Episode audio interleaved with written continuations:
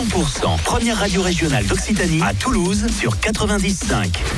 100% il est 8h dans un instant, Rosalia pour bien démarrer cette nouvelle heure. Et puis on va jouer aussi hein, au Grand Splash. Vous allez gagner votre sélection pour le tirage au sort de lundi prochain pour repartir avec un séjour à Port Aventura. 100% s'informe avec Cécile Gabod. Bonjour Cécile. Bonjour Fred, bonjour à tous. Coup de chaud encore aujourd'hui sur euh, Toulouse et la Haute-Garonne et ça va durer. Le département de la Haute-Garonne est maintenu en vigilance orange canicule aujourd'hui. Une cinquantaine de départements à travers le pays sont ainsi concernés. Les températures maximales cet après-midi en Haute-Garonne seront comprises entre 37 et 39 degrés. 39 degrés attendus par exemple pour la ville rose. La nuit dernière à minuit à Toulouse-Blagnac, on a enregistré 29 degrés. 28 degrés enregistrés à Saint-Félix-Lauragais. La chaleur va donc s'intensifier encore ce lundi et persister au fil des prochains jours. Le pic caniculaire est attendu entre demain et mercredi et une baisse des températures est possible à partir de jeudi, voire vendredi, selon Météo France. Un policier a ouvert le feu sur un homme âgé d'une trentaine d'années hier soir à Toulouse. Un individu qui a refusé d'obtempérer. Ça s'est passé rue Hilaire Chardonnay aux environs de 22h30.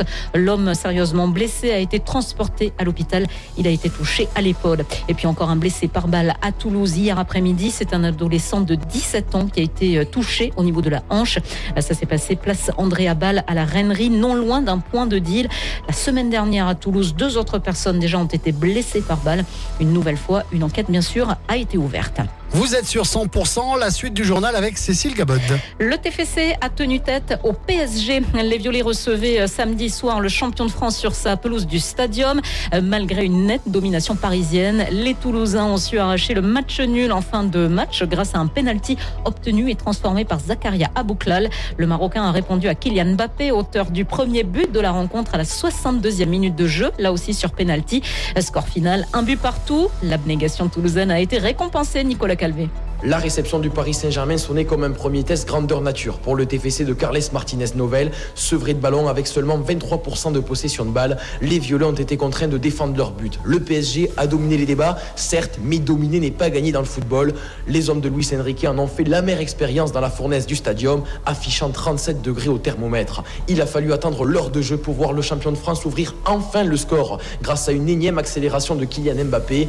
Entré en jeu juste après la mi-temps, l'attaquant français poussera Rasmus Nicolaisen à la faute. Résultat, l'ancien monégasque se fait justice lui-même et transforme le penalty. Un but à zéro au tableau d'affichage. Mais le TFC n'a pas lâché le morceau, Nicolas. Et oui, Cécile, car le PSG a ensuite eu les occasions de faire le break pour se mettre à l'abri. Mais il y a toujours eu une jambe, un pied ou encore une tête toulousaine pour éloigner le danger. À la 86e minute de jeu, Zakaria Abouklal obtient un penalty presque inespéré après une faute d'Ashraf Hakimi. Le Marocain ne tremble pas. Il prend le portier parisien à contre-pied et fait exulter le stadium. En fin de match, le TFC subi, plie mais ne rompt pas. Il parvient à obtenir le précieux point du match nul à l'arrière-goût de victoire. Ce TFC-là est un dur à cuire et ce ne sont pas les Parisiens qui vous diront le contraire. Merci Nicolas pour ces précisions. Et fraîchement arrivé en provenance du FC Barcelone contre 50 millions d'euros, l'ailier euh, français Ousmane Dembélé a joué ses premières minutes avec le PSG. Il est entré en jeu en début de seconde mi-temps et s'est montré remuant.